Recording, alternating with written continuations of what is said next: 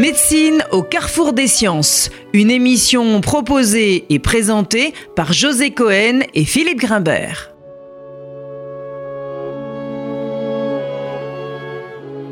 Bonjour et bienvenue sur RCJ. En 2018, on recensait plus de 2000 morts parmi les réfugiés tentant de rejoindre l'Europe par la Méditerranée. L'Italie est en première ligne et ce sont 117 000 migrants et 2800 morts dont ce pays a dû s'occuper pour la seule année 2017. Ce chiffre a quelque chose d'insupportable, puisqu'il nous renvoie, nous, Européens, d'une part à une détresse et un manque d'avenir pour une partie de plus en plus importante du continent africain ou des populations proches et moyen-orientales confrontées à des guerres sans fin, et d'autre part à une absence de solution qui peut nous pousser à détourner le regard de cette détresse. Mais faisons un bond dans l'histoire. En 1989, Bertrand Tavernier réalisait le magnifique film La vie et rien d'autre, mettant en scène le commandant de la Plane, dont la mission est de recenser minutieusement les disparus de la Première Guerre mondiale, en cherchant à les identifier, à redonner un nom à ces cadavres. Bertrand Tavernier dira de La vie et rien d'autre que c'était en quelque sorte sa contribution au film de Mort-vivant. C'est en effet à la résurrection d'une population enfouie, enterrée par l'histoire institutionnelle, il fallait alors minimiser l'ampleur du drame démographique de la Grande Guerre, qu'il consacre ce film. L'histoire se concentre autour de trois enquêtes, celle d'Irène pour son époux, celle d'Alice pour son amant, et une troisième, paradoxale, qui consiste à identifier l'absence de toute trace connue pour dénicher l'inconnu parfait qui servira à remplir la tombe du soldat inconnu. Au cours du film, le commandant de la Plane expliquera à Irène qu'il ne peut consacrer qu'un 350 millième, le nombre de disparus de cette guerre, de son éclatante incompétence à la recherche de son époux.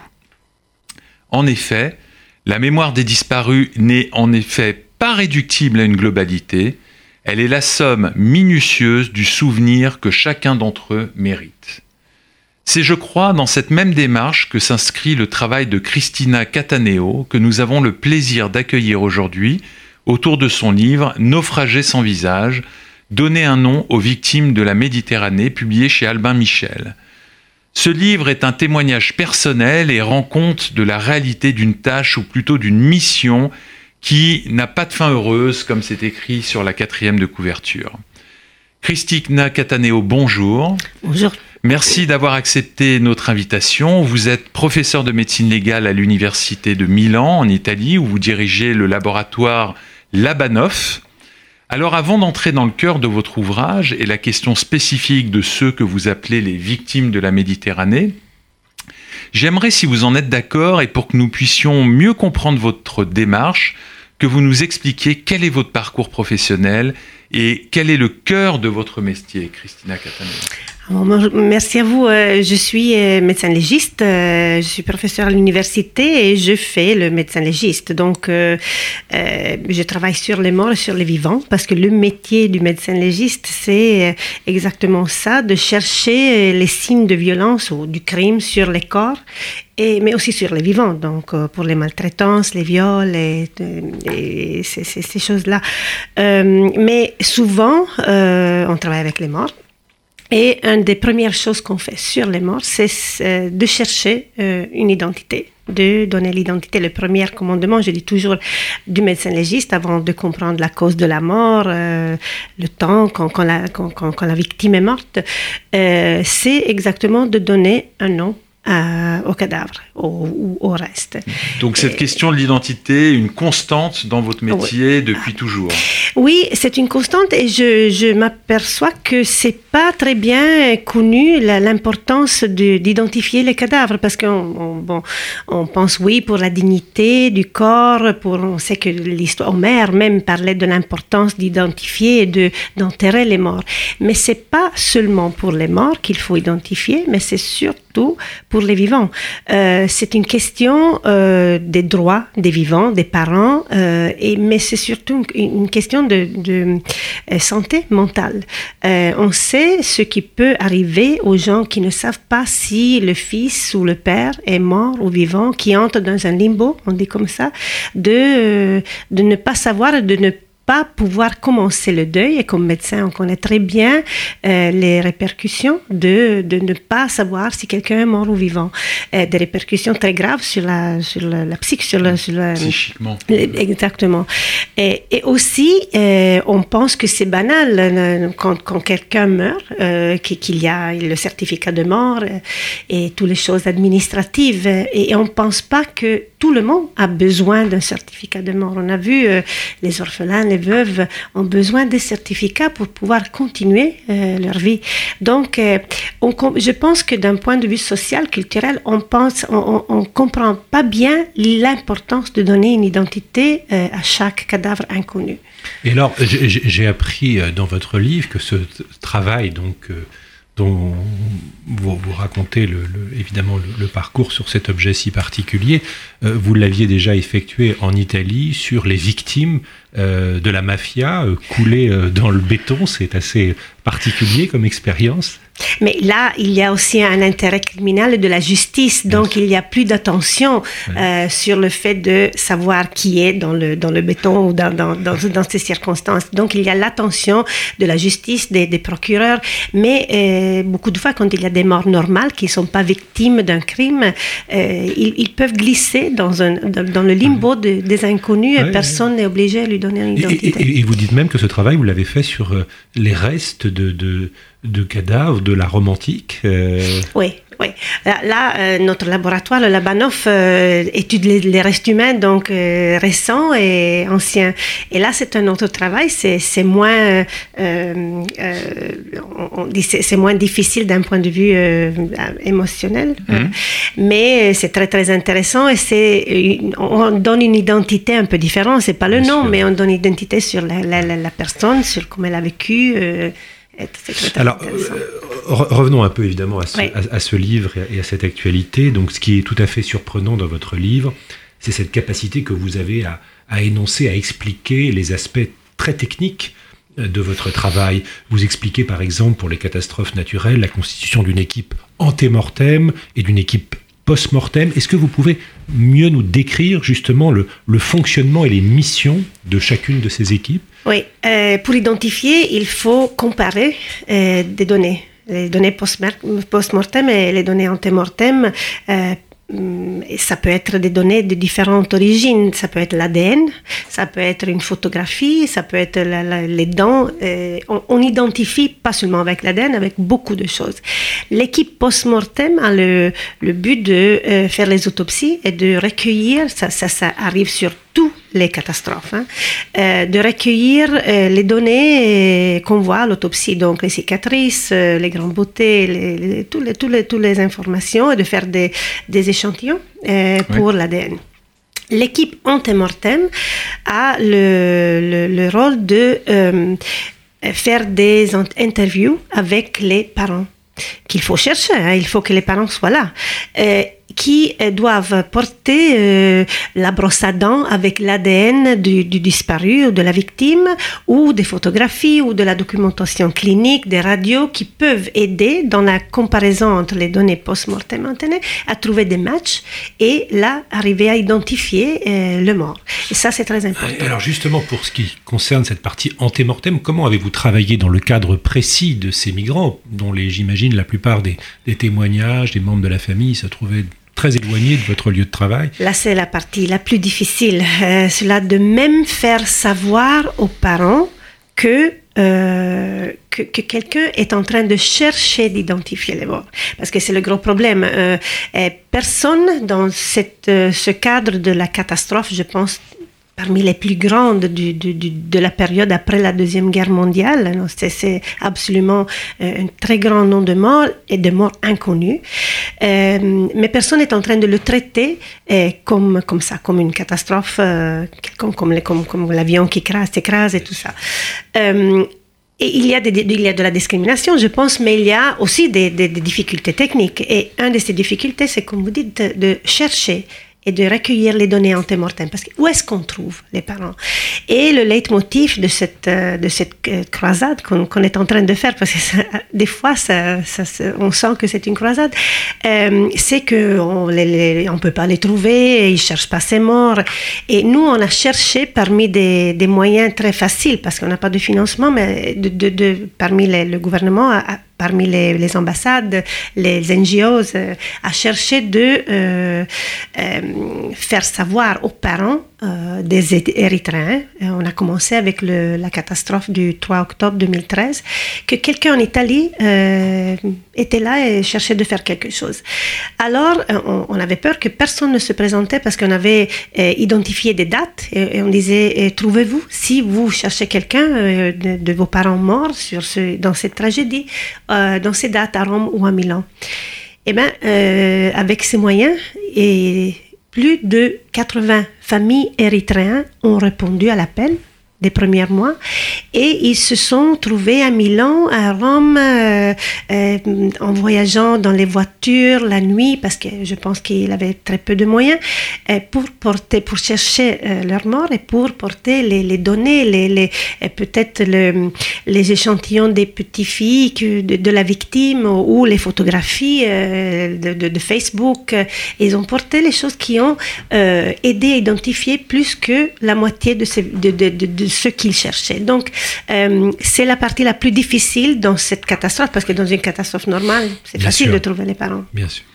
Alors venons-en euh, à, à l'épisode spécifique qui fait un peu le cœur de, de, de, votre livre, donc le Barcon, qui est ce bateau qui a fait naufrage en Sicile avec plus de 1000 personnes euh, à bord.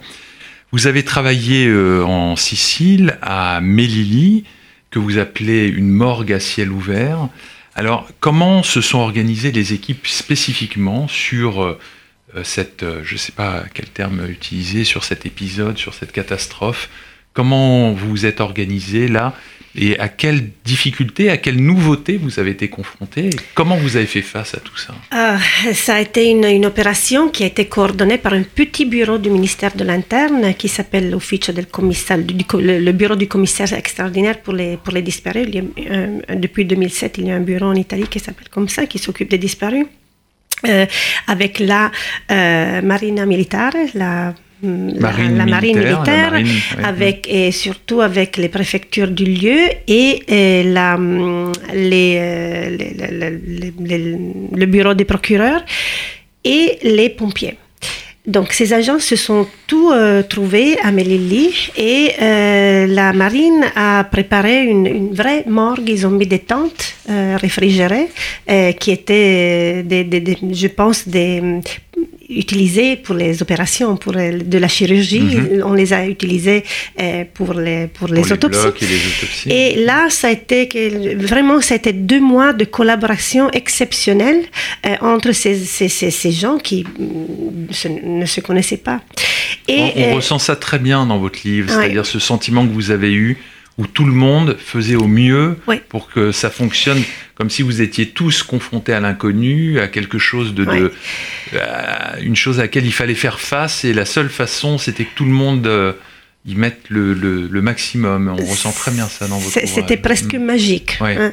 Euh, et la, la, marine a commencé parce que la marine euh, avait recueilli tous les morts autour du bateau et, et, après ça le gouvernement a euh, enlevé le, bateau et les, pompiers ont, euh, ont, pris tous les morts dans, le bateau. Donc ça, ça a pris à peu près deux semaines. Nous, on les aidait. Ça a été très difficile parce qu'on devait expliquer, vous pouvez imaginer, ces, ces opérations ont eu lieu un an après euh, oh là la catastrophe. Donc, mmh.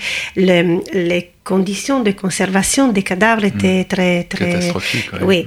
Euh, et donc, il fallait faire comprendre aux pompiers qui étaient dans le bateau à, à récupérer les morts euh, que même s'ils avaient affaire avec des, choses qui ne paraissaient plus humaines, euh, ces choses, entre guillemets, étaient des, des, des, morceaux de, de, père, de fils, et que les gestes des pompiers étaient le premier acte envers l'identification et, vers redonner aux parents euh, ces identités et, et, les corps. Et donc, euh, ils ont compris ça très bien et on a continué à travailler ensemble. Après ça, on a fait toutes les autopsies, mais le travail continue encore. On a fini euh, à la fin du 2016, mais on est retourné à Milan avec euh, les échantillons, avec les, objets et on continue encore maintenant à faire, à faire les examens scientifiques pour faire des profils très précis de toutes les victimes. Je pense qu'on a à peu près 800 cadavres. On ne peut pas dire le nombre euh, précis parce qu'on a 528 cadavres qu'on a euh, enterrés, on a pris des, des échantillons, mais après ça, il y a plus de 20 000 restes euh, osseux qui sont mélangés comme que vous ne savez pas attribuer. Et là, il faut faire des analyses très ponctuelles et, des analyses de, l'ADN et, et, on avance comme ça. Alors, qui, qui sont vos interlocuteurs dans, dans spécifiquement sur sur ce travail-là du, du Barcon euh, Qui vous aide euh, les familles, d'autres migrants, j'imagine euh, Comment Les interlocuteurs les plus importants sont les familles, les ONG surtout, le, le, CICR, non, la, la, Comité international de la Croix-Rouge, parce que ils ont fait un accord avec le gouvernement italien pour chercher les données antemortem euh, dans les pays d'origine. Parce que là, c'est aussi difficile. Il faut euh, démarrer des recherches des parents en Europe, et on a commencé euh, là, mais aussi dans les pays d'origine, comme le Mali, le Sénégal. Et c'est très important parce que déjà en deux années, ils, ont, ils nous ont envoyé presque 300 dossiers de familles qui cherchent euh, leur fils sur, sur ce bateau. Et c'est très important cette activité. Malheureusement, euh, il n'y a pas encore, sauf l'activité du gouvernement italien, euh, il n'y a pas un coordonnement et une activité que j'aimerais voir de l'Europe parce que c'est un problème très européen. Oui, on a, on a l'impression aussi dans, dans, dans, votre livre que l'Italie est assez isolée quand même dans, dans cette histoire. Hein. Oui, Et si, on pense euh, en Europe, au sud de l'Europe, on a les morts inconnus qui sont enterrés avec un numéro, donc ils sont facilement récupérables euh, et, identifiables. Et au nord de l'Europe, il y a beaucoup de parents, pas tous les parents, mais il y a beaucoup de parents qui sont en train de devenir des citoyens européens. Et donc, ça serait très facile pour l'Europe de coordonner la comparaison entre les données post-mortem et ante-mortem. Mais elle, est sourde à, cette, à ce problème et je ne sais pas si, parce que c'est difficile, comme on disait, de, comprendre l'importance d'identifier. C'est pas seulement important de les enterrer. Euh, avec dignité, mais c'est important de les identifier pour les vivants, comme on disait. Et, je pense que peut-être l'Europe, les politiciens européens ne sont pas capables, ou on parle eu encore l'opportunité de comprendre cette chose. S'ils l'ont compris, alors ils sont en train de tourner le visage de l'autre part. Oui.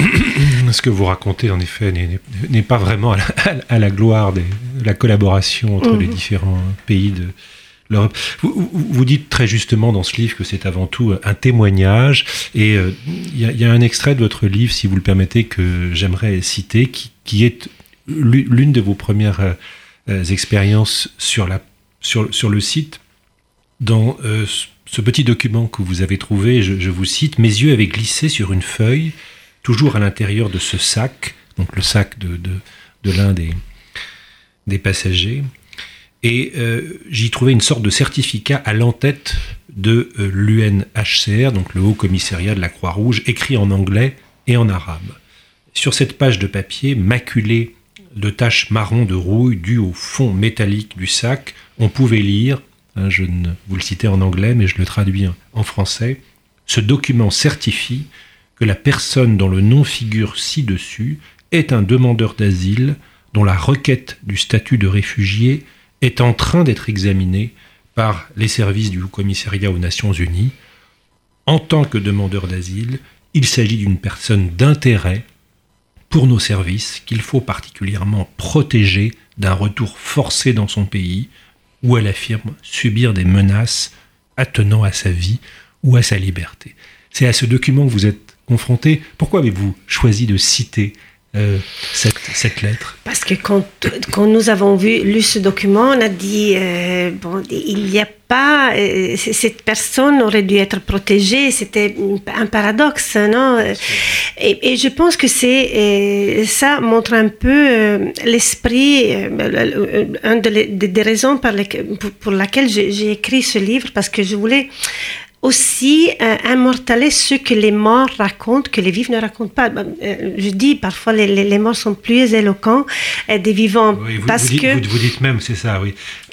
Parce hein, les morts en disent plus que les vivants, hein, c'est ce que vous dites. Oui, parce que je, je, je, veux que les gens savent que, que là, quand tu vois une stratification de corps putréfiés qui sont euh, avec une densité de 5 par mètre carré. C'est beaucoup. Hein. Si vous pensez, elle a, il y avait 1000 personnes sur un petit bateau de pêcheurs qui portait au maximum 40 personnes. Donc euh, là, euh, si, quand tu vois l'espace. Et tu vois cette stratification et tous ces morts, euh, indépendamment de, de, de, de, la raison pour laquelle ils laissent leur pays d'origine, parce qu'on fait beaucoup de différences entre migrants économiques et, migrants qui sont euh, qui demandent l'asile pour les pour, pour, pour, les tortures, pour la discrimination, pour la...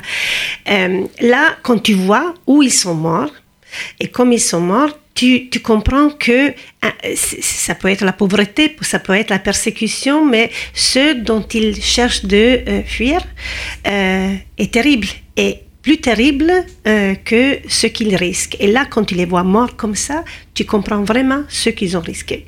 Et je trouve que c'est une chose que les gens peut-être ne Ça donne une image très concrète. C'est ça ce qui, ce qui est marquant dans, cette histoire-là. Vous, vous étiez préparé à ça Vous aviez imaginé vous retrouver confronté à ce, que vous décrivez, ce qui est une, vision absolument contemporaine de l'horreur absolue donc le médecin légiste est habitué à travailler sur des morts euh, de violence, euh, des morts décomposées, des putréfiés. Donc les, les sangs sont préparés. À... Mais je dois dire que euh, cette expérience pour moi et pour mes collègues a été unique euh, il y a aussi, pas seulement pour ce que je viens de dire, euh, pour, tu, tu, comprends vraiment la, la, la détresse, la, la, détresse, la désespération, le désespoir, mais, le désespoir exactement. Et, et mm, mais tu vois euh, aussi la, une ultérieure discrimination. dont ces gens sont morts dans une condition terrible euh, et, je pense aux parents hein, aussi. Euh, et on ne les traite pas comment on traiterait les victimes des non-catastrophes. Et donc, c'est un surplus de, de, de, choses négatives, de choses Discriminées comme vivants et comme, et, comme cadavres. et, comme, bien sûr. et ça, je trouve que c'est le pire. Et, normalement, ça, tu ne l'as pas. Bien sûr. Alors vous, vous évoquez euh, dans votre livre euh, l'indifférence de ce que vous appelez euh, la communauté forensique donc euh, juste peut-être un petit mot pour nos auditeurs pour nous expliquer euh, euh, en quoi correspond cette communauté, mais surtout, à votre avis, qu'est-ce qui se passe? Pourquoi cette communauté s'est détournée de cette question-là? Je pense peut-être qu'il y a un lien avec la, la difficulté qu'on a à avoir à appréhender cette problématique massive Oui. Alors, quand je parle euh, de la communauté forensique, je parle de, de, collègues, de, mes collègues qui sont des médecins légistes, des, forensic scientists qui font l'ADN, qui font la dactyloscopie, tout ça. Normalement, nous, on a comme, euh, comme experts dans le monde académique ou même dans le monde dans la police, il y a un réseau euh, très très grand de, de experts qui euh, se démarrent quand il y a un accident, quand il y a une catastrophe.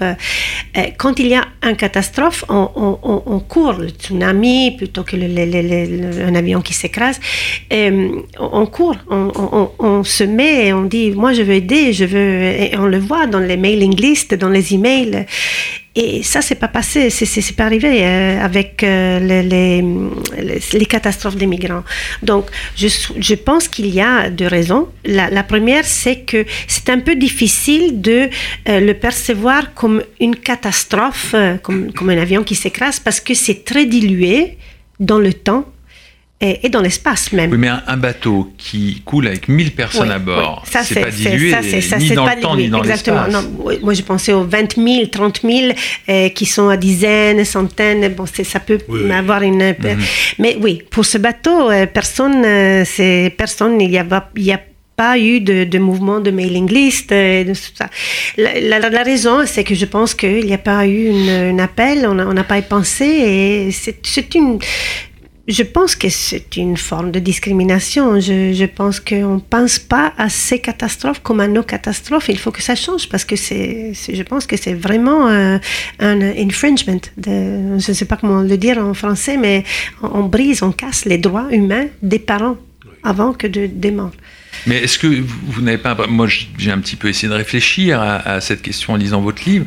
Vous n'avez pas l'impression que c'est peut-être ce, ce ce sentiment d'impuissance qui fait que les gens tournent le, regard aussi de, de, cette question Parce que, je veux dire, un avion qui s'écrase, bon, voilà, c'est c'est un coup du sort, c'est une malchance, tout le monde y va, tout le monde veut participer, à retrouver les, les, les, les restes humains, essayer de, si on veut penser bien, euh, on veut trouver la, partie du, du, verre moitié plein mhm. euh, au lieu du verre moitié vide, euh, oui, on peut penser que l'énorme difficulté qu'un expert peut penser, peut envisager, je sais que ça sera très difficile de chercher les parents et de les identifier et de faire que chaque corps ait une autopsie très complète, on voit que, que, c'est très, difficile et très rare.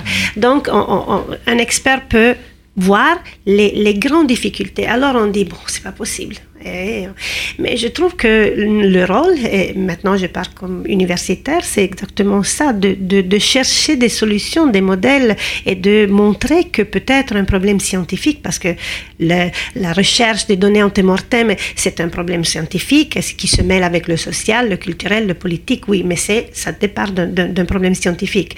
Notre rôle, c'est de montrer euh, que, euh, que ça peut marcher, que, que ça peut faire. Donc maintenant, il n'y a pas d'excuse de, mhm. pour ne pas le faire parce qu'on sait qu'il y a des modèles, qu'il y a une façon de, pouvoir le faire. C'est pas facile, mais c'est plus facile qu'on pense. Et, oui. Si, si, on, si on s'éloigne un peu de votre rôle, votre place d'expert pour peut-être euh, vous questionner sur votre place de citoyenne, quel est votre regard sur cette situation, sur à la fois évidemment le rôle spécifique du gouvernement italien, euh, l'impuissance européenne dont vous avez parlé, de l'ensemble de cette situation, de la place qui est la vôtre. Quel, est votre, votre regard sur cette situation Mon regard, c'est d'une euh, d'une Italie, que on parle de l'Italie jusqu'à il y a une année, jusqu'à 2017, euh, d'une Italie qui a beaucoup fait. Beaucoup fait c'est une Italie qui avait des centaines de milliers de vivants pour lesquels faire un accueil, qui a quand même fait des autopsies aux, victimes, aux premières victimes, euh, aux, des examens forensiques aux premières victimes de la catastrophe du 3 octobre 2013, que c'était la première. Et après ça, qu'il y a eu des difficultés à gérer les morts comme ils devraient être gérés. Euh, mais en même temps, euh, elle a eu un petit bureau du ministère de l'Intérieur qui a coordonné ces choses sans financement, mais avec le monde académique. Je, suis très fière l'Italie ait, fait ça.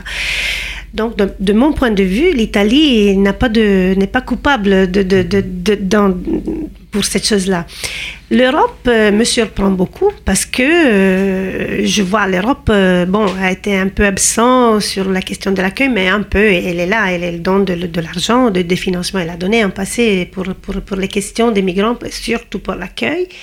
Mais pour cette question-là, ça, me surprend parce que moi, je crois beaucoup dans l'Europe, et, mais en même temps, je, je vois qu'il y a une Europe que peut pas ignorer dans 2016 un bateau avec 1000 personnes qui sont des jeunes adultes et des adolescents, des, des, adolescents qui sont présents comme des squelettes au fond du navire, du bateau, et qui parlent, l'Europe, qui parle des droits humains, de la protection des mineurs et tout ça. Donc, il y a quelque chose qui ne va pas. Il y a un paradoxe. Alors j'ai d'ailleurs euh, été très surpris de lire dans vos six pages de remerciements, il n'y a que des noms italiens, il n'y a pas un seul nom euh, européen, qui, voilà, ce qui traduit vraiment Écoutez, en conclusion de cette émission, je, voulais juste vous, vous, signaler que dans la tradition juive, on dit qu'évoquer le souvenir des morts, en parler, dire du bien d'eux, leur permet de s'élever dans l'autre monde.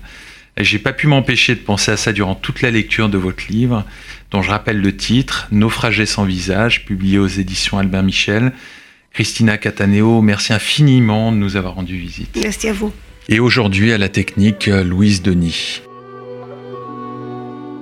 C'était Médecine au carrefour des sciences.